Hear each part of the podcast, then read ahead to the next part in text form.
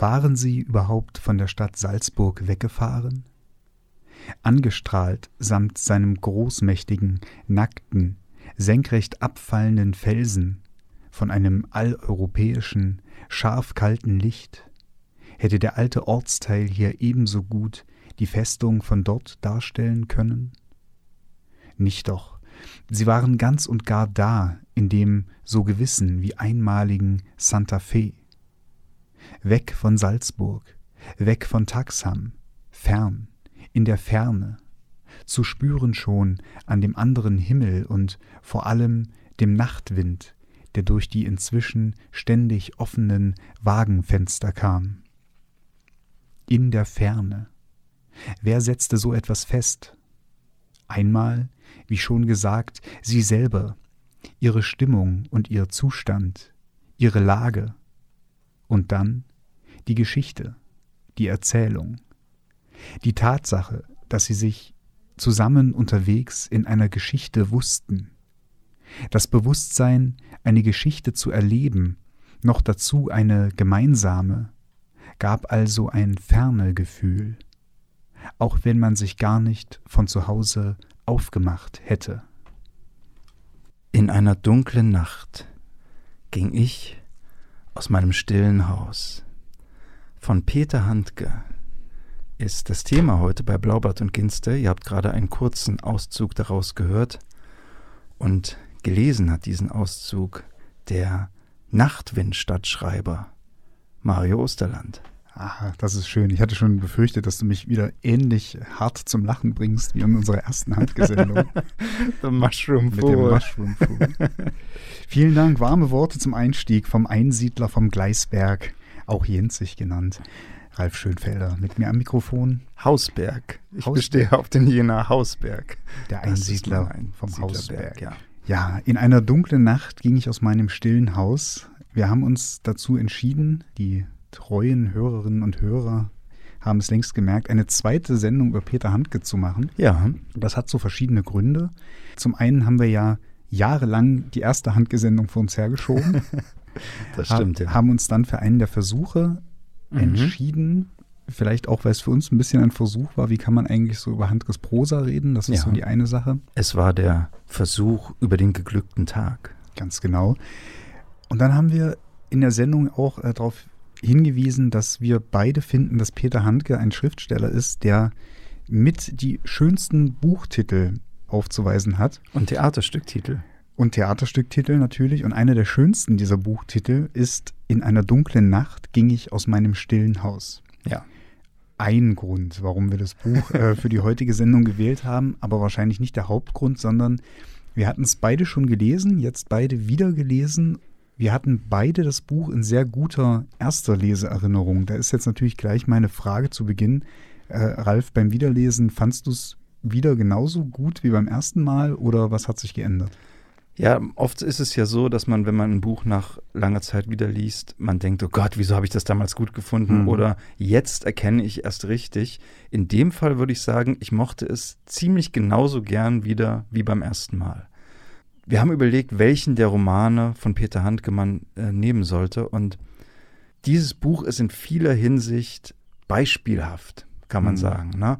Wir machen, wir als zwei Handgeleser machen immer gern die Scherze, wenn ein neues Buch von Handke erscheint. Worum geht's in dem Buch? Naja, unsere Hauptfigur bricht von zu Hause auf, geht eine Weile zu Fuß durch die Welt und am Ende gibt es ein Fest.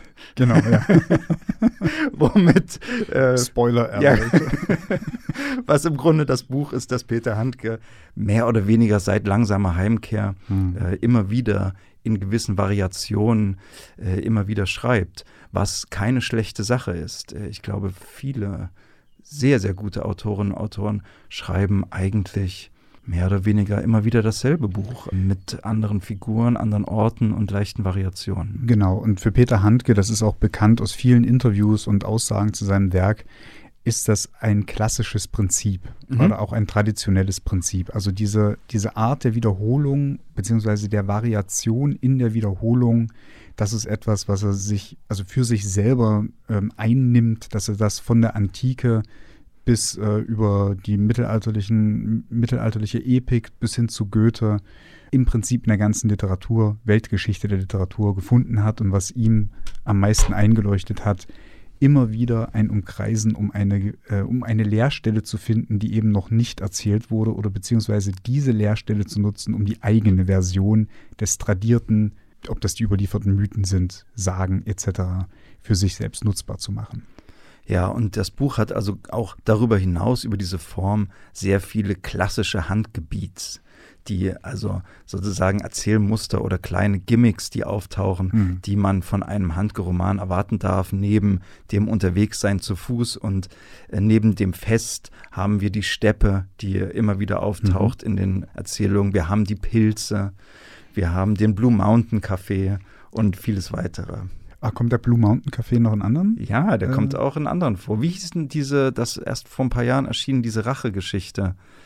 Ähm, das zweite Schwert. Das oder? zweite Schwert, ganz ah. genau. Da ist auch zum Beispiel der Blue Mountain Café. Ach, das habe ich jetzt gar nicht Und, mehr Und es so. ist nicht nur da. Also ich glaube, ich, mir ist das schon hier und da untergekommen bei Glaube ich dir sofort. Aber das ist so ein Detail, an das ich mich gerade nicht erinnere. Aber das glaube ich dir blind. Du bist ja eher äh, zum Kaffee-Experten geworden in letzter Zeit, ja. Ralf, worum geht es in dem Roman von Handke? Ja, Mario, es ist so.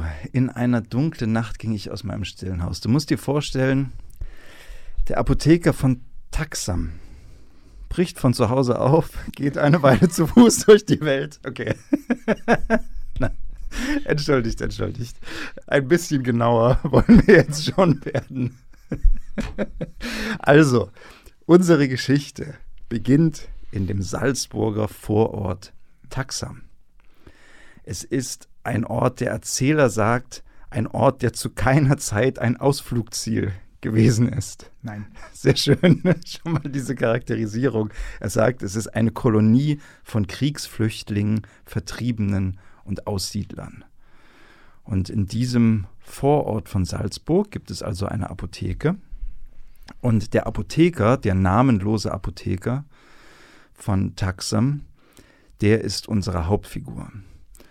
Ich habe jetzt schon vom Erzähler gesprochen. Es gibt also einen Erzähler, der die Geschichte des Apothekers erzählt. Und, das ist schon gleich die erste stilistische Besonderheit, die mir sehr gut gefallen hat, die Hauptfigur der Apotheker ist auch in einem ständigen Dialog mit dem Erzähler.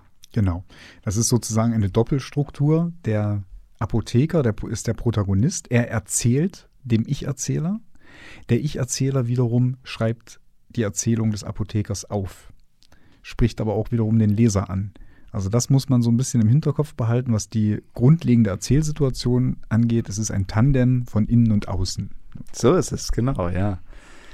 Der Apotheker von Taxam führt ein einfaches Leben, würde ich sagen. Es spielt sich im Wesentlichen zwischen drei Orten ab: seinem Haus, seiner Apotheke, die Apotheke zum Adler und seinem Stammlokal, einem Erdkellerrestaurant äh, in dem er nahezu jeden Abend mhm. zum Abendessen einkehrt. In der Nähe des Salzburger Flughafens, ja. Genau, genau, da fährt er immer hin. Seine Frau und er sind kein Paar mehr. Sie leben aber trotzdem noch im selben Haus, aber in getrennten Lebensbereichen. Also ihre, sie haben verschiedene Räume und die Räume, die sie zusammen benutzen, die, die nutzen sie nur zu verschiedenen Zeiten, sodass sie sich im Grunde gar nicht begegnen. Na, kann man sagen.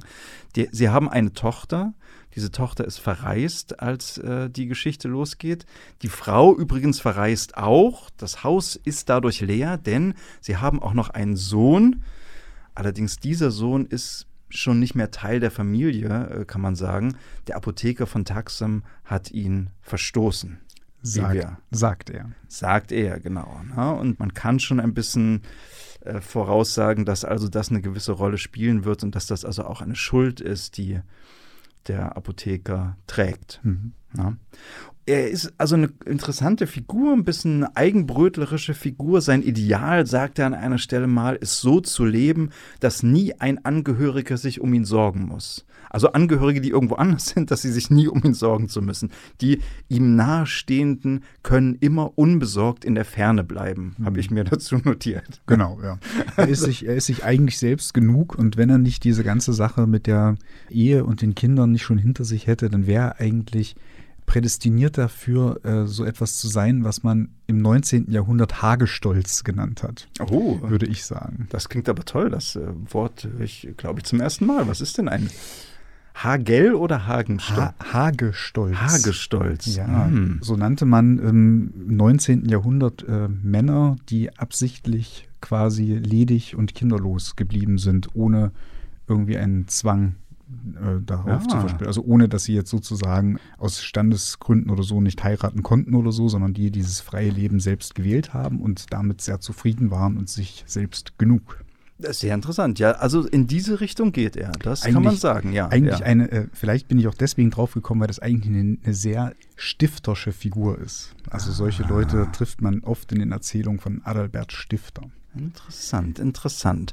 Naja, also dieses, die nahestehenden fernhalten, das funktioniert so gut, in Anführungsstrichen, dass als er dann doch mal in die Haushälfte geht, die seiner Frau gehört, weil die Frau verreist ist, und er dann plötzlich aus so einem komischen Impuls doch nach Zeichen ihres Zusammenlebens sucht oder seiner Existenz in diesem Haus sucht, er doch feststellen muss, er findet keins. Nee. Er existiert in dieser Hälfte des Hauses nicht mehr. Und es gibt dann auch, also die Frau ist verreist und es gibt dann auch eine interessante Szene, wo er gegen sich selber Schach spielt, Mario, wo ja. er sich fragt, willst du überhaupt noch etwas? Er fragt sich selbst das. Ich habe äh, gerade tatsächlich auch äh, die, die Stelle schnell gefunden. Sehr gut. Was ihn nämlich interessiert, ist die Fortsetzung. Wie geht es weiter? Das ist so die Frage, die er sich selber stellt. Willst du überhaupt noch etwas? Und er sagt, ja, ich will die Fortsetzung. Ich bin ziemlich gespannt, wie es weitergeht. Und dann fragt er wieder so sich selbst, und wie stellst du dir denn so eine Fortsetzung zum Beispiel vor? Und er sagt, jemand käme jetzt etwa durchs offene Fenster gesprungen und bäte um Hilfe. So, also so ein Plötzlichkeitsmoment. Und da habe ich mir an, an den Rand geschrieben, das ist die Sehnsucht nach dem Aventüre. dazu kommen wir gleich, ja. Genau, dazu, dazu, kommen wir noch, aber das, liebe Hörerinnen und Hörer, dieses Wort vielleicht schon mal im Hinterkopf behalten, Sehnsucht nach dem Aventüre. Richtig, ne? Und was diese Stelle übrigens auch schon zeigt, ist, dass der Roman eine ordentliche Portion Meta drin mhm, hat. Ne? Ja. Denn sozusagen, wenn er sagt, ich bin gespannt, wie es weitergeht, ja. dann sagt er natürlich auch irgendwie, die Figur sagt, ich bin gespannt, wie diese Geschichte weitergeht, wie dieser Roman weitergeht. Und es gibt einige Anhaltspunkte, wo sehr deutlich wird, dass es hier nicht darum geht, eine psychologische oder, oder realistische Geschichte zu erzählen, sondern eben auch unter anderem eine Geschichte, die sich auch bewusst ist, dass sie eine Geschichte ist, die erzählt wird. Genau. Ja. Es gibt keine geschlossene Storytelling-Fiktion. Du sagtest für den Handgebiets, das ist eigentlich auch was Typisches, dass der Prozess des Erzählens im Erzählen reflektiert wird. Ja. Einerseits durch den Ich-Erzähler, der als Schreiber der Geschichte fungiert, andererseits eben auch durch den Protagonisten, den Apotheker von Taxan der den schreibenden Erzähler mal auffordert an einer Stelle, Dinge in der Schwebe lassen. In Ausruf, der Schwebe lassen. Oder bestimmte Dinge gibt es nicht in meiner Geschichte. Genau. In meiner Geschichte wird nicht gestorben genau, zum Beispiel. was nicht stimmt, aber okay. Oder er sagt, die Geschichte will es so. Genau. Oder sowas, ne? Genau. Als ob sie ja ein, lebende, ein lebendes Wesen ist. Ne? Ja. Na gut, aber nochmal auf den Ausgangspunkt zurückkommen. Der Apotheker führt also dieses einfache Leben. Er steht immer früh auf, er trinkt am Morgen seinen Blue Mountain Kaffee. Er äh, hat übrigens auch einen sehr ausgeprägten Geruchssinn. Das ist auch eine Eigenschaft, die äh, immer mal äh, eine Rolle spielt. Er geht dann immer früh schwimmen. Er liebt Pilze, das habe ich schon gesagt. Er will ein Buch über Pilze schreiben und isst die also am liebsten. Und er liest Ritterepen. Genau, jeden ja. Sommer eins.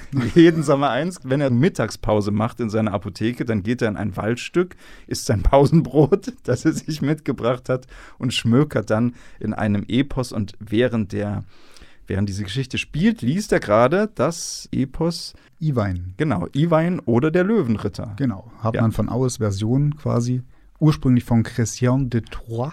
Chrétien de mhm. Ja, und dann passieren schon so die ersten Andeutungen, dass irgendwas sich ändert. Denn während er im Wald liest zum Beispiel, bekommt ihn so ein Heißhunger nach Waldfrüchten.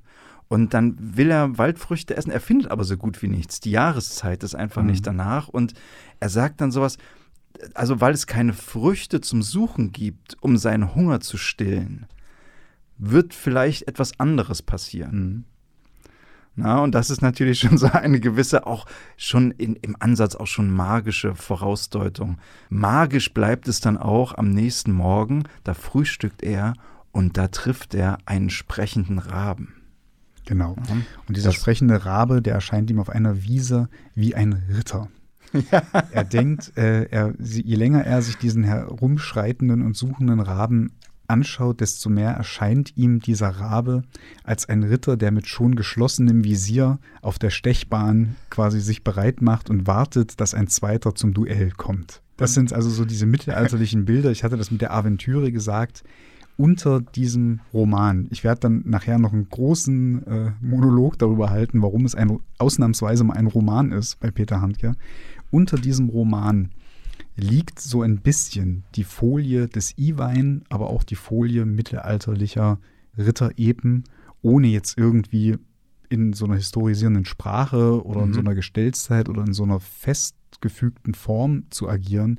Aber diese Anspielungen, die sind mal wie in Form dieses Rabens, der wie ein Ritter erscheint, oder aber in- in Form dieser Brunnenaventüre aus dem Iwein, dass, er, dass der ähm, Erzähler zu einer Wirtin kommt und vor diesem Wirtshaus gibt es einen Brunnen, der in zwei Richtungen fließt und so. Das sind alles so entlehnte Symbole aus dem Iwein, bei dem also klar wird, dass es tatsächlich nach einem Vorbild tat- oder dass ein Vorbild zumindest da war, um den Anstoß für diese Art der Erzählung zu geben. Ja, also wenn man will, kann man da ganz viele Verweise finden, ob die auch vielleicht erfinden, möglicherweise auch auf Ja. dem Parzival und so. Aber vielleicht darüber reden wir tatsächlich vielleicht nachher nochmal. Mhm. Der Rabe, um nochmal kurz bei dem Raben zu bleiben, Mhm. denn das war natürlich eine Szene, die ich geliebt habe, wenn ein sprechender Rabe in einem Roman auftaucht. Und ich habe hier auch die Stelle, er beobachtet den also eine Weile und dann sagt der Apotheker, Rabe, komm und sprich. Hm. Und der Rabe kam aus der Baumkrone geflogen, landete auf dem Gartentisch neben dem aufgeschlagenen Buch und dem Blue Mountain Café, vollführte zunächst mit Kopf und Schwingen eine Serie von stummen Lotsensignalen und sagte dann, und dann kommen drei Punkte erstmal Mhm. nur, aber er spricht dann tatsächlich, er sagt dann sowas wie, zünd endlich die Zündschnur an, oder er sagt, und schneid das Brot mit der Hand und nicht mit der Maschine. Genau. und solche Dinge. Ne? Und dann sagte eben auch sowas, ab heute bis zum Ende der Geschichte keine Zeitung mehr. Hm. Na, auch bis zum Ende der Geschichte ist auch schon wieder ne, dieses Meta-Element. Oder, und das ist dann das Letzte, was der Rabe sagt, und ab heute bis zum Ende der Geschichte hast du keinen Namen mehr. Hm. Ne? Und er hat tatsächlich ja auch keinen Namen in der Geschichte. Naja, es ist kurz davor, dass irgendwas passiert und dann passiert es tatsächlich am nächsten Tag hält oder am Abend dieses Tages hält der Apotheker auf dem äh, Fahr auf der Fahrt zu seinem Lokal in einem Waldstück, weil es regnet zum ersten Mal und er will den Regen spüren und dort versetzt ihm jemand einen Schlag auf den Kopf. Genau. Und das ist so typisch Peter Handke, das ist nämlich das Ereignis. Mhm. Also wir haben, äh, bis es dazu kommt, äh, haben wir 80 Seiten äh, Prosa schon hinter uns, Ja. die ganz toll aufgeladen wird, sprachlich aufgeladen wird und mit diesen kleinen Beobachtungen wie dem Raben, wer ist eigentlich der Apotheker. Äh, es gibt noch einen kleinen Exkurs im Übrigen zu Andreas Loser, der dem, der den eine Figur aus einem früheren Handgebuch, nämlich der Protagonist aus der Chinese des Schmerzes, der den Ich-Erzähler überhaupt erst darauf aufmerksam macht in einer Wirtschaft und sagt, ey, guck mal, da drüben sitzt der Apotheker von Taxam und so. Also es passiert Meter. Meter. Genau. Also da, da passiert schon eine Menge, aber das Ereignis, das sozusagen die Handlung vorantreibt, die kommt nach 80 Seiten und zwar in einem Satz. Mhm. Und, es, und es wurde nun so schnell wie noch nie finster, war mit einem Schlag schwarz vor Augen. So. Genau. Das Ah. wird dann später so ein bisschen erklärt, dass es sich da um einen Schlag auf den Kopf gehandelt hat von irgendwelchen, Von, äh, wir wir wissen es nicht. wir wissen es nicht, Nein. von, ja, aber von Ja. irgendwelchen Leuten, die ihn vielleicht überfallen haben oder so. Möglicherweise. Genau, ja. ja. Genau. Und Also es wird auch, es wird mehrere werden, ähm, Mhm. mehrere Vermutungen angestellt, Mhm. was hätte passiert sein können. Und was damit auch einhergeht, das ist auch ganz wichtig, er hat nicht nur diesen Schlag auf den Kopf bekommen, sondern er verliert seine Sprache. Genau. Er ist von da an bis, ja. bis fast zum Ende des Romans mit Stummheit geschlagen. Er kommt wieder zu sich, er setzt seine Fahrt in sein Lieblingslokal fort, in das Erdkeller-Restaurant, ist weiterhin stumm und dort in diesem Restaurant trifft er zwei Gäste, einen früheren Dichter und einen früheren Wintersportler, der auch andere Sportarten betrieben hat, aber in erster Linie als äh, Skifahrer, glaube ich. Genau. Oder Skispringer. Ein Wintersportler jedenfalls. Ich denke Skifahrer. Ja. Ich glaube, das wird, ja. Und auch äh, also ein, ein sehr bekannter Mensch, ein ehemaliger ja. Olympiasieger und Weltmeister, also tatsächlich jemand, der erkannt wird, der, der ein richtiger A-Promi in dem Land ist. Oder war. Oder war. Äh, ich glaube, eins seiner Schmerzen, wenn wir ihn treffen, ist, dass er nicht mehr so bekannt ist, wie er das mal war. Und ähnliches gilt für den Dichter eben auch. ja, ganz genau. Ähnliches gilt für den Dichter. Beide sind also auch, ja, schwierige Personen. Vielleicht auch ein bisschen karikiert, auch, wenn wir ganz ehrlich sind. Die beiden jedenfalls. Er, der, der Apotheker verlässt dann irgendwann das Restaurant. Draußen regnet es immer noch und er sitzt in seinem Wagen und fährt nicht weg und er fährt nicht weg, bis die beiden dann auch das Restaurant verlassen, fährt einfach zu ihnen vor, lässt sie einsteigen und dann bilden diese drei jetzt eine Reisegemeinschaft ja. und fahren los. Aber ganz wichtig, er hat nicht auf sie gewartet. Er hat einfach draußen gesessen. Er hat nur gesessen, im, ja, ja, aber ja, hast recht. Ja. Das ist so eine, das ist halt so eine Sache. Das ist deshalb wichtig, weil man sonst auf die Idee kommen könnte, dass Peter Handke seine Prosa-Erzählung nach einem Spannungsbogen konstruiert oder nach einem Konflikt oder solchen Dingen. Und das tut er nicht. Also das ähm, ist jetzt ein bisschen schwer nachzuerzählen. Er ist halt, der Apotheker sitzt im Auto. Aus welchen Gründen, das erfährt man in einem Buch, re reflektiert halt so über seine Situation. Und unterdessen kommen die beiden eben raus ja. und eigentlich unwillkürlich, ohne drüber nachzudenken, also nimmt er sie dann auf. Konflikt gibt es schon in dem Buch. Das, also ja. auch bei Handke. Das, da können wir vielleicht nachher nochmal, wenn wir mehr über die Form sprechen. Mhm. Aber du hast recht, es ist alles eher, es ist nicht so kausal. Es genau. ist nicht genau. Ne? Es, es läuft eigentlich eher so ins, die Kausalität, die gegeben ist, die ist eigentlich die Zeit der Erzählung. Weil er ganz linear quasi erzählt, also alles das, was du jetzt wiedergegeben hast, das passiert innerhalb von 48 Stunden. Mhm, so. Genau. Er erzählt immer vom, vom Tag, vom Morgen in den Abend, in die Nacht, in den Morgen und so weiter. Naja, und sie fahren los. Sie wissen auch am Anfang gar nicht, wohin. Sie fahren einfach los, sie bilden eine Reisegemeinschaft und dann schlägt der Dichter irgendwann vor, sie könnten doch ein Dorf besuchen. Er weiß gar nicht mehr so genau, welches Dorf das ist, aber es gibt ein Dorf, äh, das man erreichen kann. Und dort lebt eine Tochter von ihm. Eine äh, Tochter, die er, ich glaube, noch nie oder schon seit langem jedenfalls nicht mehr gesehen hat. Er ist also da entfremdet von der Mutter und ja, die Tochter würde er gern sehen. Und ja, Mario. Und das Beste daran ja. ist, dieses Dorf feiert morgen sein Jahresfest. Ja, genau. es gibt ein Fest. Natürlich. Ja.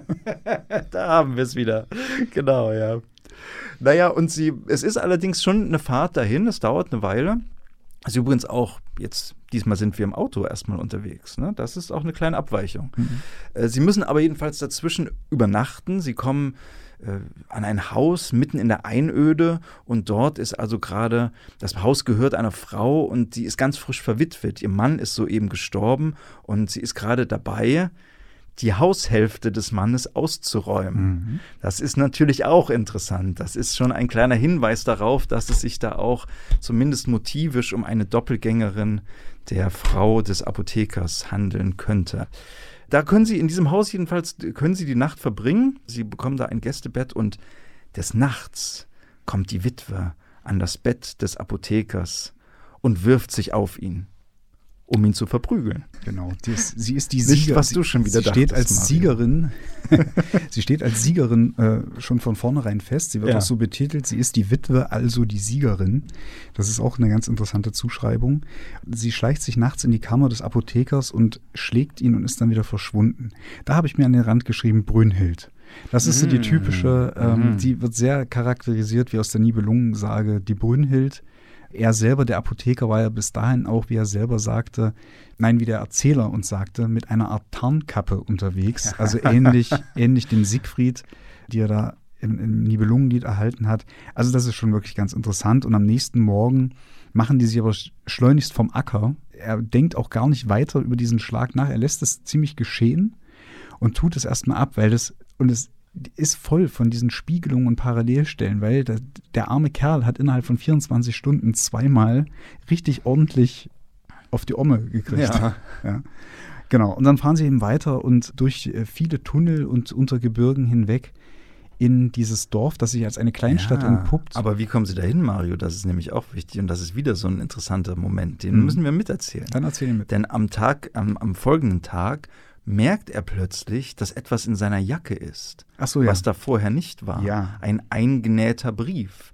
Und die Vermutung liegt also nahe, dass diese Witwe ihm diesen Brief in die Jacke gesteckt Mhm. hat und Eingenäht hat. Eingenäht hat sogar, genau. Und irgendwann schaut er dann mal auf den Brief, erstmal nur flüchtig, und findet in dem Brief den Hinweis auf das Dorf, das sie suchen Mhm. und nicht finden. Genau. Darüber erfahren sie den Namen. Vielleicht kann der eine Hörerin oder der äh, eine Hörer das vielleicht mal aufschlüsseln. Ich habe äh, gegoogelt und nachgeschlagen und ich hatte aber leider nicht alle nötigen Lexika parat. Das Motiv des eingenähten Briefes in der Literatur, wo das herkommt und schon mal, das kommt mir so bekannt vor, das als Motiv irgendwo her, aber ich konnte es nicht rausfinden, wo also was das für eine Tradition hat, wo das schon mal vorkommt. Also wenn das irgendjemand per E-Mail oder in den Kommentaren oder wo auch immer vielleicht weiß, das würde mich sehr freuen zu erfahren, wo der eingenähte Brief vor Peter Handke schon mal vorkam. Ja, und das Dorf, das sie also suchen, heißt äh, Santa Fe. Das ist in der Nähe von Saragossa in Nordspanien. Zumindest gibt es da ein Santa Fe, äh, in einem, einem kleinen Vorort. Naja, möglicherweise. Möglicherweise ist dieses, es da. Dieses Santa Fe, da muss ich vielleicht mal kurz Ja, reingrätschen. gerne. dieses Santa Fe ist wirklich eine interessante Geschichte. Es ist einer der häufigsten Ortsnamen der Welt, habe Mhm. ich äh, gegoogelt. Und das ist auch tatsächlich im Buch so beschrieben. Santa Fe, das Allerweltsnest, der Allerweltsort. Also es gibt Santa Fe, man kennt das irgendwie aus den USA, da gibt es in New Mexico eins, es gibt in Texas eins, es gibt aber auch unwahrscheinlich viele in Südamerika und eben auch in Spanien gibt es auch mehr als ein Santa Fe. Von daher ist es auch nicht immer so ganz genau klar, welches Santa Fe gemeint ist. Es ist naheliegend, dass es bei Saragossa ist, weil die äh, Geschichte im späteren Verlauf nach Saragossa übergesiedelt wird und der Erzähler darauf besteht, das ist jetzt aber diesmal das richtige, einzig wahre Saragossa Genau. im Norden Spaniens. Bis dahin wird es in der Schwebe gehalten, auch was die Struktur der Stadt angeht. Mal ist es ein Dorf, mal ist es eine Kleinstadt. Mal ist es im Zentrum, wo es sich abspielt, dann ist es wieder am Rand, an der Peripherie, die ja auch so berühmt für Handke ist. Mal äh, wirkt diese Stadt wie so ein mexikanisches Dorf aus einem Western, hat man das Gefühl.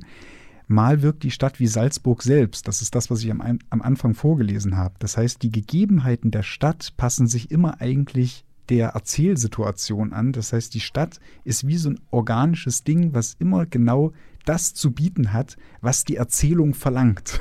Also ja, das, das ist gut. Also es ist vielleicht auch ein, ein magisches Santa Fe. Wir wissen es nicht ganz genau, aber sie kommen jedenfalls dort an und tatsächlich, als sie ankommen, läuft dort das Dorffest und sie nehmen auch an diesem Fest teil, sie tanzen ein bisschen, sie nehmen unter anderem auch an einem Gottesdienst teil. Der Apotheker ist der Einzige, der nicht mit zum Abendmahl geht, wenn ich das richtig in Erinnerung habe, denn in der Kirche während des Gottesdienstes, da liest er nun den Brief, den er in der Jacke gefunden hat. In dem Brief steht, Du hast in einem unrechten Zorn deinen Sohn verstoßen. Dafür ist dir auf deiner Stirn ein Mal gewachsen, an dem du sterben wirst. Zwar hat man es dir fürs Erste herausgeschnitten, aber ich werde dafür sorgen, dass es dir nachwächst. Und wenn ich dich noch zehnmal schlagen muss, ja, muss, denn auch mir hat es wehgetan. Und eine gute Nacht in Santa Fe am Steppenrand. Na, das ist natürlich jetzt sehr interessant, ist der Bezug zu seinem Sohn. Wer schreibt diesen Brief, wissen wir nicht.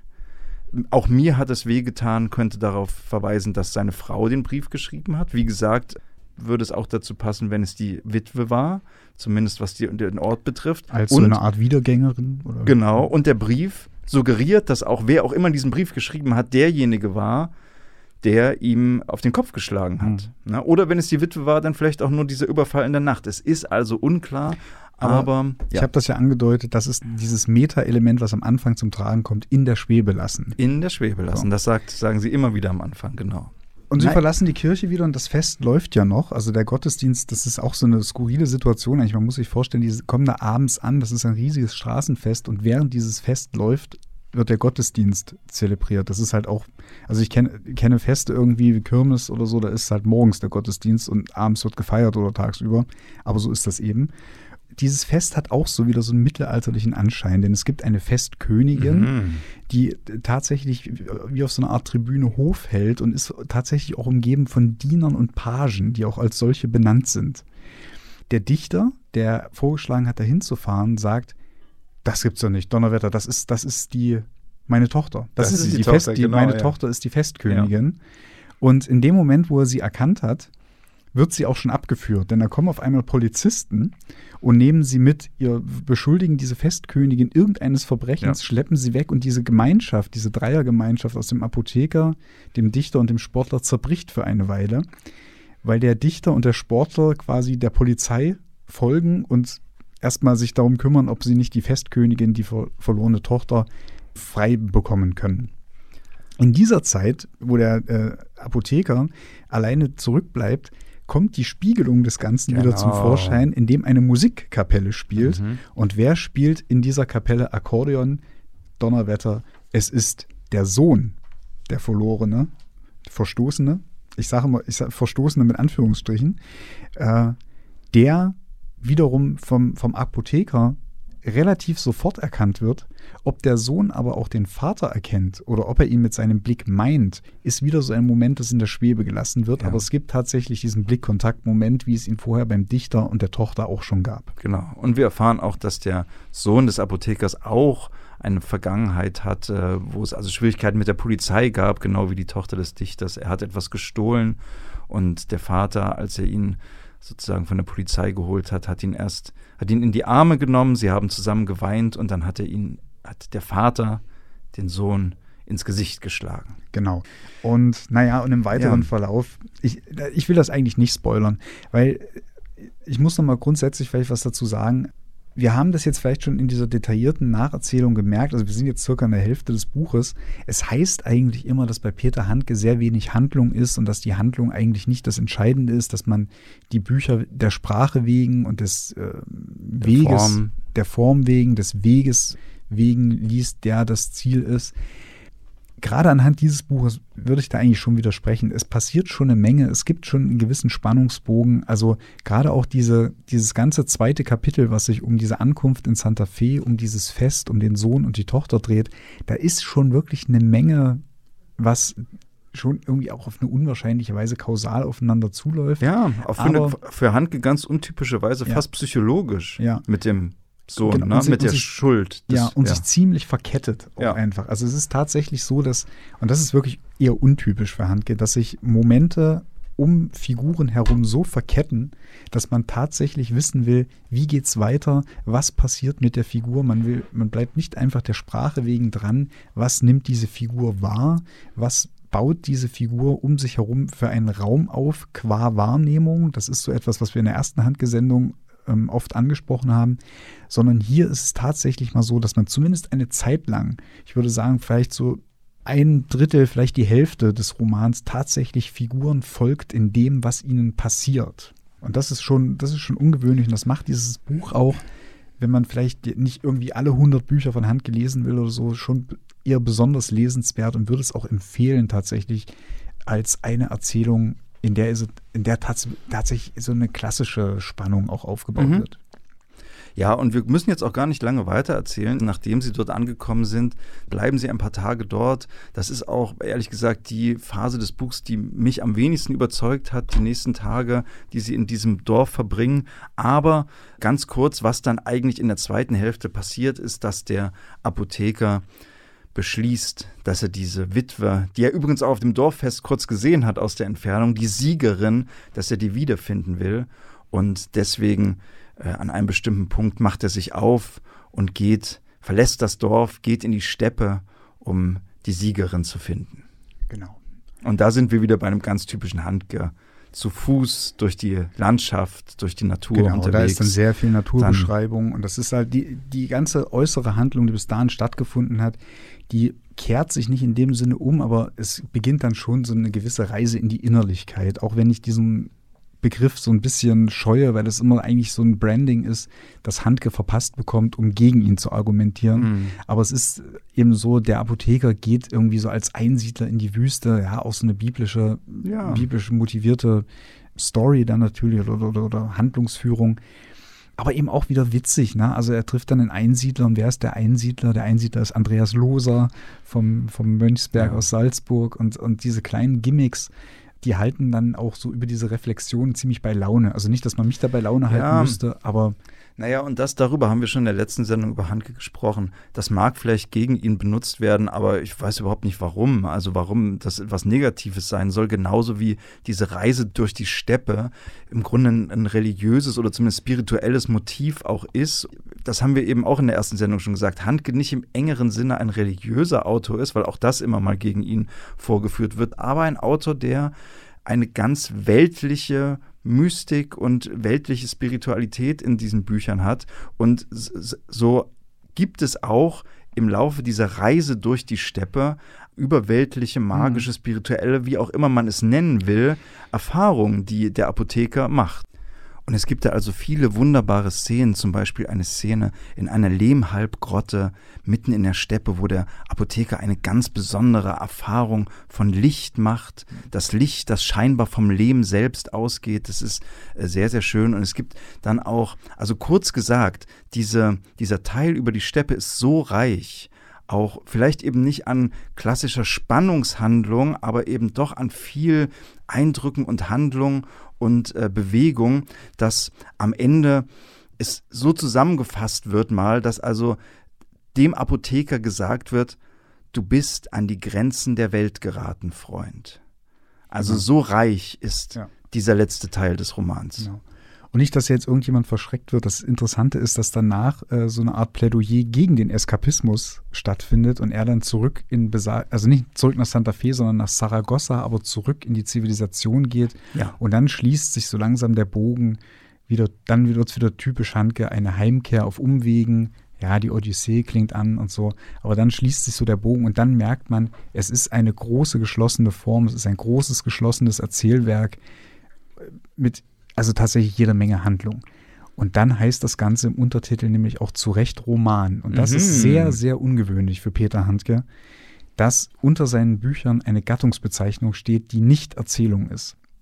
Normalerweise steht dann darunter ein Märchen, ein Märchen aus neuen Zeiten, Erzählung oder ja, Versuch eben nicht, aber eben ein, ein Schauspiel, ein dramatisches Gedicht, all das gibt es. Aber diese ganz klassische Bezeichnung, auch wenn es ein 500 Seiten Prosabuch ist, die klassische Bezeichnung Roman, die findet sich eigentlich nur einmal, also zweimal zu Beginn seiner Karriere in den 60ern mit den Hornissen und der Hausierer. Das waren die ersten beiden Prosabücher. Die wurden als Roman bezeichnet, weil man sie wahrscheinlich auch verlagsseitig so bezeichnet hat. Deswegen zählt es auch nicht so richtig. Irgendwie nicht. Also Ja. er sagt auch heute, glaube ich, nicht, äh, dass es Romane sind für ihn. Und dann gibt es eben diesen Roman, in einer dunklen Nacht ging ich aus meinem stillen Haus, weil er sich explizit in diese Tradition dessen begibt, wo der Roman angefangen hat in der Literaturgeschichte. Also bei den mittelalterlichen Epen, dort wo das französische Wort Roman eben dann auch auftaucht, da in dieser Tradition stellte sich, ich habe das angedeutet oder schon gesagt, äh, der Protagonist liest den I-Wein, also liegt der I-Wein irgendwie so ein bisschen als Folie oder nicht als Folie unterm Text, sondern ist als Geländer neben dem Text und da kann man sich dann festhalten und so ein bisschen durchgehen. Das ist eine ganz interessante Sache, dass der Roman auf einmal als Gattung für Peter Handke eine Geltung bekommt, denn äh, in diesem schönen Buch, ich lebe, aber ich lebe nur von den Zwischenräumen. Das ist ein Gesprächsbuch, ähm, vier Tage Gespräch mit Herbert Gamper hat er da geführt und hat so ein bisschen seine Poetik erklärt. Und da geht es unter anderem mal um den Roman, den er als eine Geschmacksverirrung des 19. Jahrhunderts, ich paraphrasiere das jetzt, oder ich ich sag mal als eine Verirrung des 19. Jahrhunderts bezeichnet, die so weit getrieben wurde von Musil und Joyce bis zu diesen monströsen Romanen des 20. Jahrhunderts. Aber das ist nicht das, was er sich unter Roman vorstellt, diese Erzählexzesse sozusagen.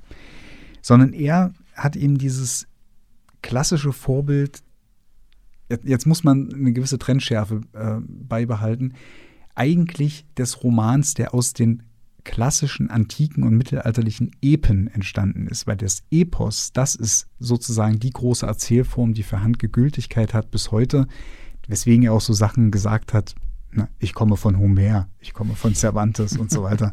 Blöde Aussage und so, aber sozusagen für sein poetisches Selbstverständnis stimmt das schon. Warum ist das aber ein Ideal für ihn? Weil damals, also in diesen mittelalterlichen und antiken e Epen, die dann sozusagen zum Roman wurden, da ging es eben um alles. Die hatten so eine epische Breite, die das wirklich zugelassen hat, Weltmodelle darzustellen. Entwicklungsroman hat man das später genannt, also dass man Protagonisten durch eine ganze Welt von verschiedenen Modellen, Glaubensrichtungen, äh, Situationen durchfahren und gehen lässt, sodass man nicht davor sich scheuen musste, eben die ganz, ein ganzes Weltmodell, einen ganzen Mythos, wie das die Antike gemacht hat, darzustellen.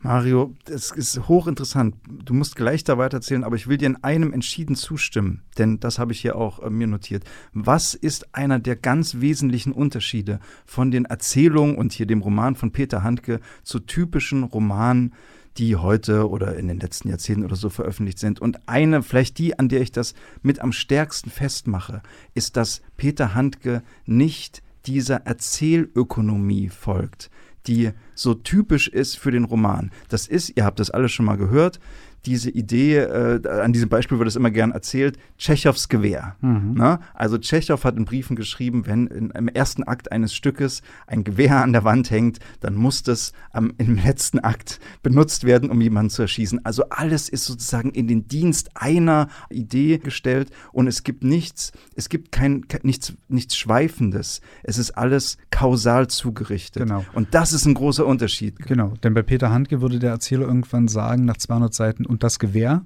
das war unterdessen vergessen? Fragezeichen. Recht so, es war vergessen. Und dann wird es weiter erzählt. Also das heißt, Peter Handke erzählt dann tatsächlich auch ähnlich wie die mittelalterlichen Epen in einem Fluss.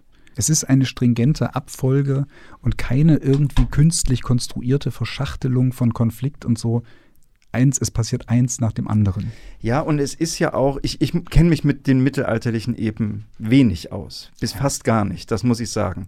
Aber wenn ich das richtig verstanden habe, ist eine Form, die diese Erzählung von Hand geteilt mit den Epen, ist, dass es auch mehr so eine episodische Struktur ist. Also, dass sozusagen, du hast vorhin das Wort mhm. Aventüre gesagt, ne? ja, also, dass die so, Helden genau, ja. sozusagen verschiedene Bewährungsproben durchlaufen mhm. und die sind nicht unbedingt aufeinander kausal aufgebaut, sondern es sind mal Begegnungen mit irgendwelchen Fabelwesen, mal muss irgendwie, es gibt einen Kampf, mal passiert vielleicht was ganz anderes. Also das ist nicht unbedingt eine, notwendigerweise eine Steigerung, sondern verschiedene Episoden und das hat man auch bei Handke. Und das wirkt halt für den heutigen Leser manchmal ein bisschen komisch, weil das eine folgt aufs andere und alles innerhalb eines Tages oder innerhalb eines Zykluses von Tag, Abend und Nacht und wieder.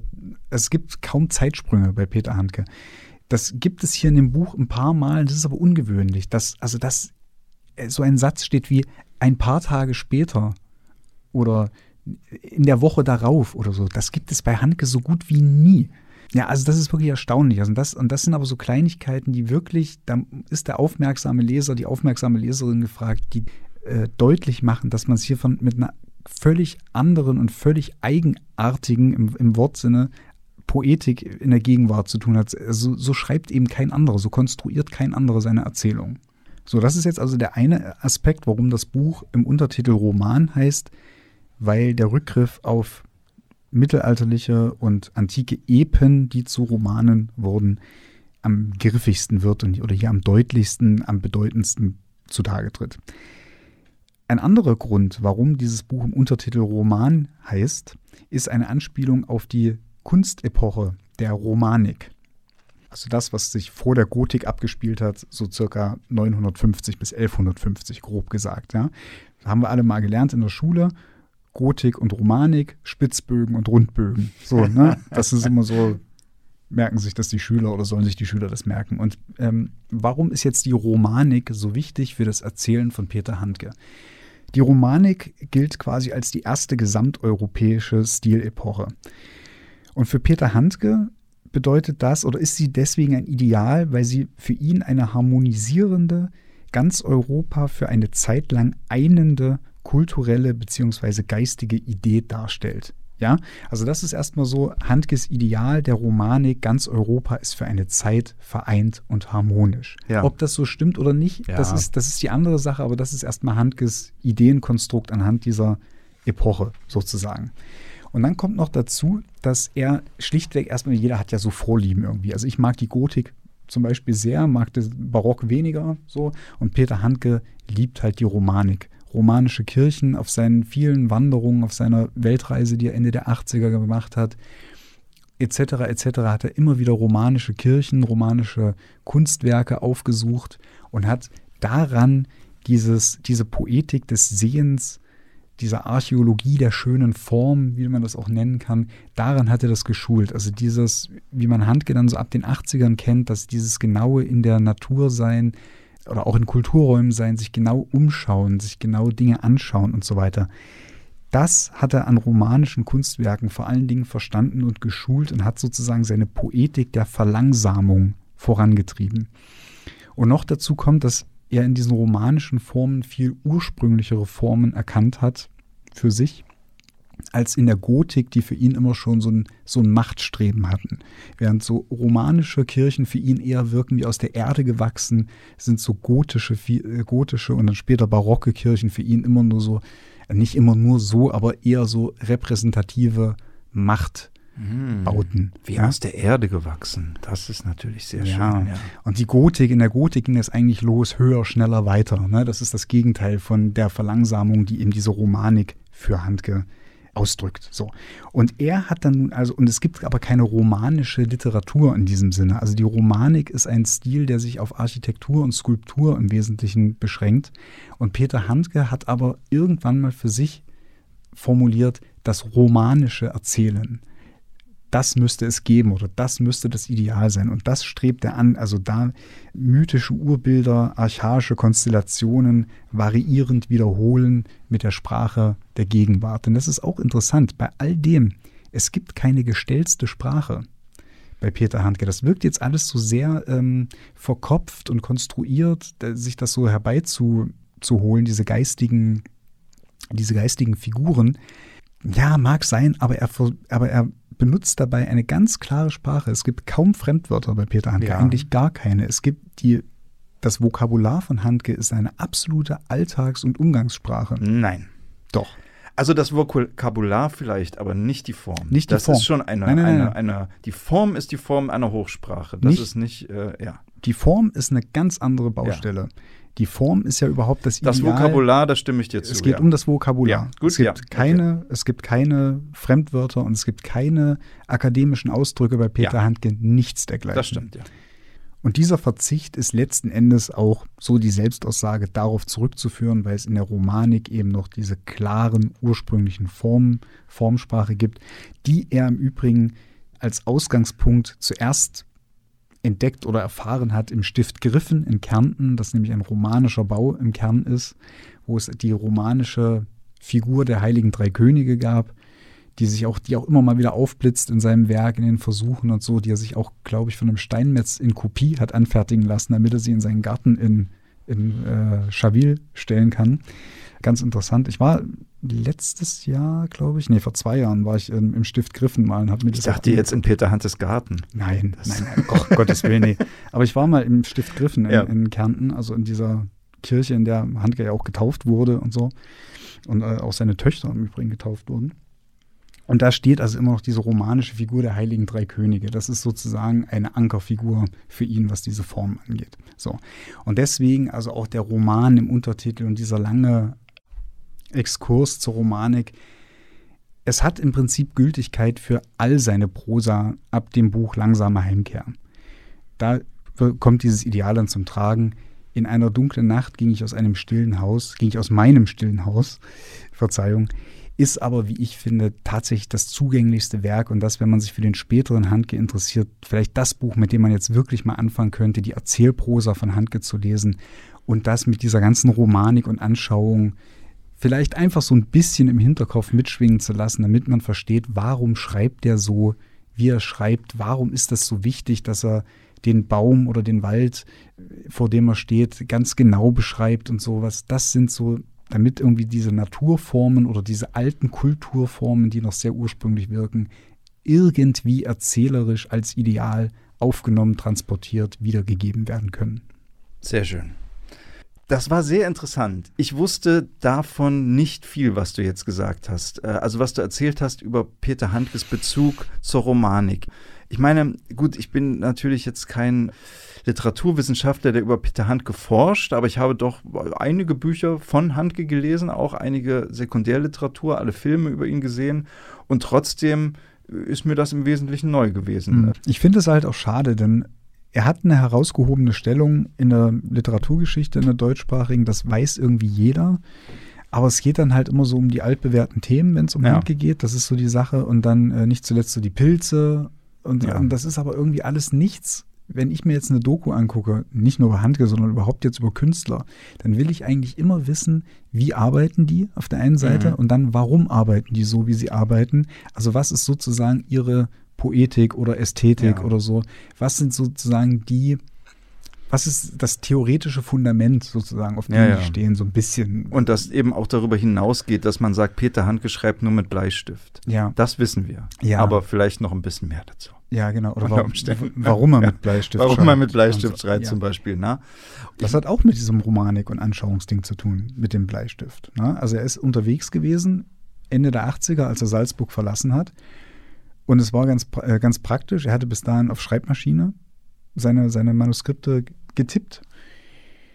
Und das ging unterwegs nicht, weil jede, in jedem Land jede Schreibmaschine eine andere Tastatur hat. Und er wollte keine Schreibmaschine mit sich rumschleppen und hat dann erstmal aus pragmatischen Gründen ist auf den Bleistift umgestiegen, weil das Papier und Bleistift geht überall und dann gemerkt hat, dass das Schreiben mit der Hand einen anderen Rhythmus mit sich bringt als das, das Tippen auf der Maschine und dass dieser Rhythmus ihm eigentlich viel mehr entspricht, also diesem von dem äh, Anschauen durch die Welt gehen und dem Notieren zu einer epischen Form zu kommen, dass ihm das viel mehr entspricht. Das hat eben auch mit dieser Romanik-Schule zu tun. Deswegen, es war ein bisschen jetzt ein nerdiger Exkurs, aber ich finde, das ja. ist wirklich etwas, was einen Handke als Schriftsteller näher bringt. Ja, und also mindestens ein Bonus Material ist oder eine weitere Ebene, um den Roman nochmal anders zu erleben. Denn wir haben schon vorhin gesprochen über diesen Bezug zu den mittelalterlichen Ebenen. Mhm. Und natürlich, glaube ich, also, soweit ich weiß, haben da also auch nicht wenige Literaturwissenschaftler äh, ihre Zeit damit verbracht, diese kleinen Bezüge herauszuarbeiten. Und das ist auch nicht uninteressant. Man kann da ganz viel finden, dass irgendwie der alte Barbesitzer in Santa Fe wo der Apotheker immer hingeht, dass der eine Theke aus Marmor hat mit einer Spülschüssel darin und dass das ein Verweis auf den Gral ist und der Barbesitzer damit ein Verweis auf den Gralskönig Amfortas und so. Und das ist alles, das ist, ich, das ist interessant. Äh, gleichzeitig, und dann, das sage ich auch, um nicht Leute abzuschrecken, ja, gleichzeitig gilt immer das Prinzip, wenn ein Buch nur funktioniert für Leser, die ein paar Semester diese oder jene Wissenschaft mhm. studiert haben, dann ist es ein komplett missratenes Buch. Das, das stimmt. Behaupte ich. Es kann sein, dass es dadurch noch mehr aufschließt, noch mhm. schöner wird. Und so ist es hier auch. Ne? Also man muss das nicht wissen, man muss auch nicht ja. die Ritterromane gelesen haben, um dieses oder jenes zu entschlüsseln. Das ist aber, wenn man es weiß, ein schöner Bonus, ein schönes äh, zusätzliches Auffächern von Bedeutung und Hintergrund. Zumal er das ja selber macht. Also mhm. am Ende in dem Buch löst er ja auf, der, der äh, schreibende Erzähler, dass der Apotheker von Taxam den Iwein liest. Und spätestens dann, ich meine, das ist ja wirklich mit dem Holzhammer dann schon erzählt, ja. Und der Rabe hat also ein Visier und die Tarnkappe, gut, muss nicht unbedingt sein, aber die Tarnkappe ist auch ein märchenhaftes Element.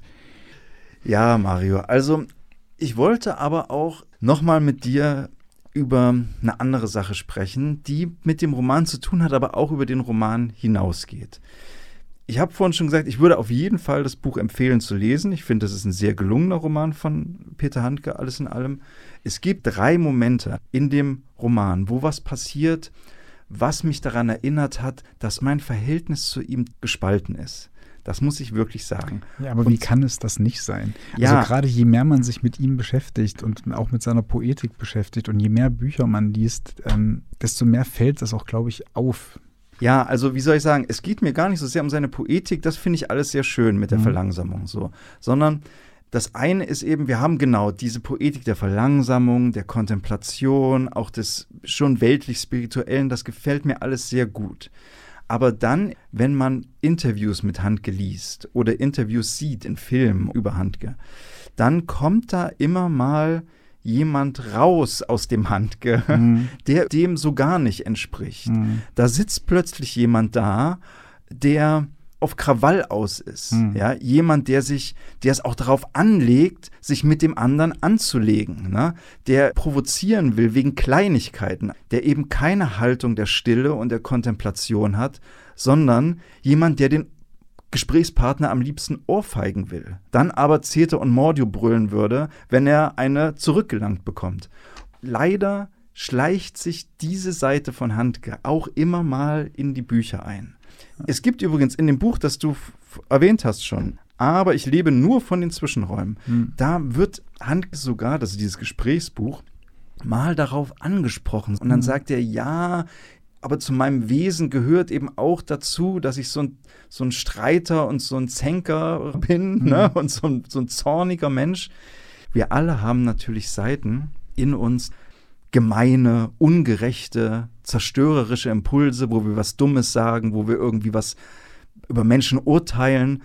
Aber ich glaube, die meisten von uns haben, je älter sie werden, auch gelernt, dieser Stimme und diesen Impulsen zu misstrauen und mit einem Abstand zu sagen, das, was ich hier gesagt oder ge getan habe, war falsch. Ne? Also dieser Pöbelstimme in mhm. einem auch davon Abstand zu nehmen.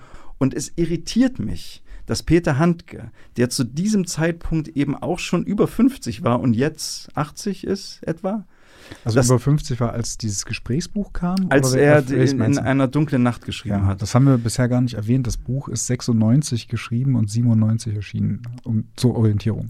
Es irritiert mich, dass er es immer noch nicht gelernt hat, dieser Pöbelstimme in ihm zu misstrauen. Ja, zumal es zur größten Selbstsabotage geführt hat, die ihm in seinem Leben passieren konnte. Ja. Das ist einfach so. Und das ist halt, ja, aber dass Peter Handke irgendwie sein ganzes Leben seinem Schreiben unterworfen hat, hat eben irgendwie auch ein bisschen dazu geführt, dass er mit seinen Prinzipien, die auf Papier super funktionieren, in der Realität ganz oft gescheitert ist. Ne? Das sind diese großen Ideale, die er dann immer anhängt und auch oft sagt so, es ist überhaupt die Wahrheit im Schreiben. Man muss ein, ein Schreiber zu sein, ist das Ideal und nicht ein Sprecher zu sein. Und wenn er sich an dieses Ideal auch halten würde, konsequent, mhm. also wenn er sich daran so konsequent halten würde, ja wie er sich konsequent an seine Poetik der Anschauung ja. hält und an seine Erzählformen, die er versucht zu finden, ja. Was er oder er ja auch findet, dann wäre eine Menge ja. gewonnen. Und das, das stimmt, das ist eine, eine große Achillesferse. Ja. Und es ist natürlich so, ich erwarte nicht von Autoren, dass sie perfekte Menschen sind oder dass sie nicht Schwächen haben oder so. Im Gegenteil, ich weiß, dass viele Autoren, die großartige Bücher geschrieben haben, ziemlich unausstehliche Menschen waren. Hm. Das ist überhaupt nicht das Problem, sondern dass diese zweite Seite von Peter Handke, hm. dass die teilweise auch Einzug findet in so einen Roman, wie den Roman, den wir hier vor uns haben. Ne? Hm. Also dieser Peter Handke, der wahrscheinlich irgendwie in seinem Haus sitzt und sich darüber aufregt, dass die Nachbarn zu laut sind und darüber in Zorn gerät, das ist derselbe Peter Handke, der jetzt hier in einem Buch, in dem der Apotheker an einer Stelle sagt, Töten kommt in meinem Buch nicht vor, dann kurz vor Ende zwei Fahrradfahrer erschlägt, hm. weil sie seine Steppe ihm kaputt machen. Und das nach einer Passage, die wunderschön ist, hm. kommt plötzlich diese Stelle, wo er diese Fahrradfahrer erschlägt. Und das, der das macht, das ist der Pöbel, Peter. Ja, das ist, das ist ja, ja. Das, das, ist echte Selbstgerechtigkeit. Ja. Ist das. Und das ist, ja, ja, klar. Na?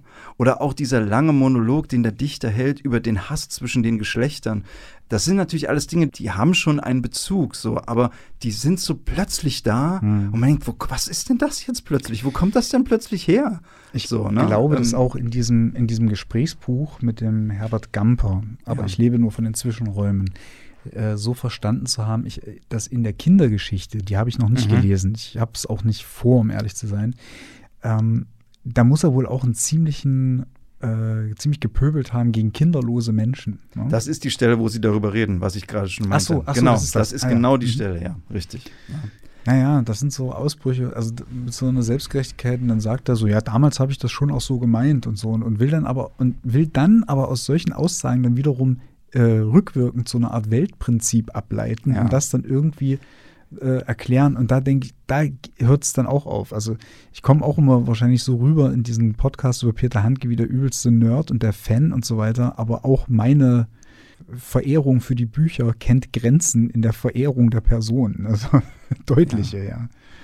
Also das ist ein bisschen schade. Deswegen, wie gesagt, ist mein Verhältnis zu ihm ambivalent. Es fällt mir nicht schwer, auch über, wie gesagt, persönliche Mängel oder persönliche schlechte Angewohnheiten von Autoren hinwegzusehen. Und ich kann insgesamt die Werke sehr wertschätzen. Hm. Äh, aber manchmal frage ich mich, wenn ich wieder so ein Interview lese, sollte ich nicht aufhören, damit seine Interviews zu lesen? Ja, sollte er nicht aufhören, damit Interviews zu geben? Ja, vielleicht. Das wäre vielleicht. ja ja. mal die richtige Richtung. Aber naja, es ist.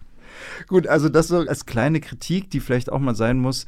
Ja, klar. Also man sollte die Bücher in jedem Fall lesen. Ich finde, es ist, gehört zur schönsten deutschen Prosa, die geschrieben wurde überhaupt.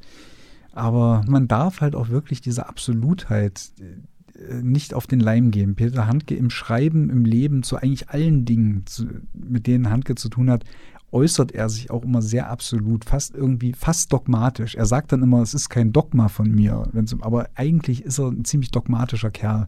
Und dem darf man eben, ja. dem darf man nicht auf den Leim geben. Also dann muss man schon wirklich, auch wenn man sich von der Sprache, ich kann mich wunderbar von seiner Sprache einlullen lassen, aber man darf sich eben nicht von der Person einlullen lassen. Nein. Das ist so eine, da sind viele Brüche und auch Widersprüche werden da so offensichtlich und tatsächlich hat es immer noch, auch wenn wir jetzt über die Person reden, mit dem Werk dann auch zu tun. Absolut, ja. Also genau, ich halte mich auch an diese Poetik der Verlangsamung und der, der, der Wahrnehmung. Das finde ich sehr, sehr schön. Da ist er super. Also auch, ähm, ich, ich musste übrigens an dich denken, als ich dieses Gesprächsbuch gelesen habe von den Zwischenräumen, dass er sagte, ich habe dann auch mal drauf geachtet, aber ich glaube, es ist ihm nicht ganz gelungen. Er versucht in seiner Prosa ein Prinzip zu befolgen, dass auf jeden gewichtigen Satz, der also für den Inhalt der Erzählung unabdingbar und ganz wichtig ist, ein eher nicht so wichtiger relativierender Satz kommt. Hast du das, hast du das auch gelesen? Aber das ist sehr interessant, ja. Ähm, lass mich kurz nachschlagen. Nach einem wichtigen zentralen Satz folgt oft eine Ablenkung nach dem Vorbild chinesischer Koans. Das sind Mönchsdialoge. Und ich dachte mir, oh, das ist Ralf Schönfelder Alarm. da war ich, glaube ich, noch nicht bei der äh, ja. Stelle im Buch, ja. Ach, das fiel mir jetzt gerade nur so als Gimmick am Ende ein. Irgendwie. Naja, das und das bringt uns nochmal auf ein anderes Thema, vielleicht zum Abschluss, nämlich den Titel. Ach so, Denn, ja, genau. Die Leser, die aufmerksamen Leser des Buches werden feststellen, wenn der Apotheker von Taxam aufbricht und sein Haus verlässt, ist überhaupt nicht Nacht. Nein. Es ist morgen. Wieso heißt das Buch also, in einer dunklen Nacht ging ich aus meinem stillen Haus? Mario, du weißt es bestimmt, warum. Wer ist ich? Ach, nee, ich will mich da jetzt nicht verhaspeln. Okay, ich, ich glaube, ich höre erst mal Dann sage ich es dir. Also, die dunkle Nacht, der Apotheker verlässt ja in der Tat aus mhm. ein, einem sehr stillen Haus, aus dem ja. nämlich alle anderen weg sind, äh, sein Haus. Und es ist eine dunkle Nacht in einem übertragenen Sinn, ne? also eine für ihn dunkle Nacht.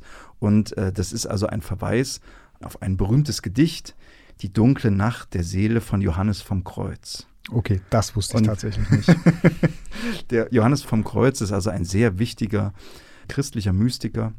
Und als meinen letzten Beitrag zu dieser Sendung habe ich hier einen kleinen Absatz mir noch notiert aus einem Beitrag beim Deutschlandfunk über Johannes vom Kreuz, der, wenn man ihn mit Bedacht auf Peter Handke und auf dieses Buch liest, glaube ich, äh, auch nochmal ein schöner, schöner Kontext ist.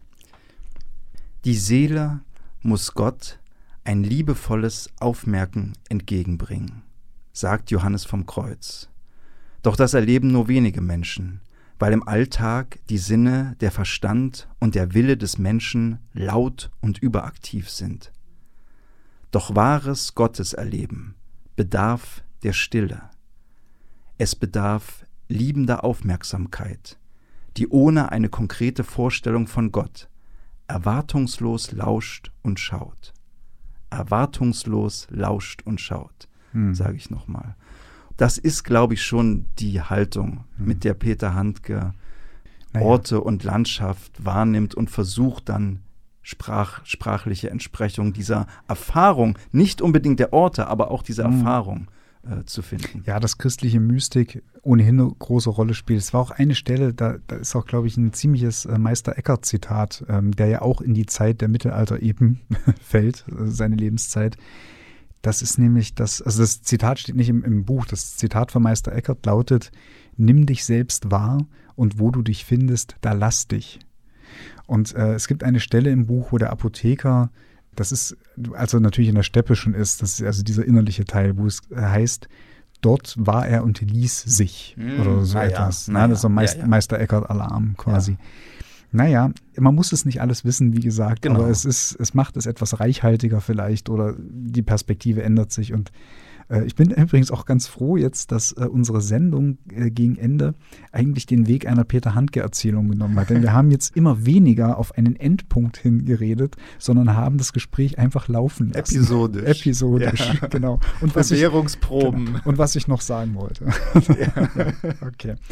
Also, So, dann war, waren wir auf Aventüre, würde ich sagen. da waren wir heute. auf Aventüre. Ja. Das war unsere zweite Peter Handke-Sendung. Eine dritte wird so schnell wahrscheinlich nicht folgen. Wer weiß. Wer weiß, wer weiß, wer weiß. Gibt es erstmal noch eine lange, lange Liste abzuarbeiten von Das anderen stimmt, das Büchern stimmt, ja. und Autorinnen und Autoren. Mario, hast du vielleicht noch einen Musiktitel für den Ja. Schluss? Ich habe mir ja heute für das Ende der Sendung einen Song gewünscht. Das hatte ich ja ähm, im Vorgespräch schon angekündigt. Ich dachte, das passt ganz gut, weil es auch mit dem Unterwegssein und dem vielleicht auch ein bisschen ziellosen Unterwegssein ganz gut korrespondiert. Und zwar ist das der Song Going to Acapulco im Original von Bob Dylan. Äh, sehr schön gecovert von Calexico featuring Jim James. Sehr schön. Dann hören wir das jetzt und bis zum nächsten Mal. Bis zum nächsten Mal. Tschüss.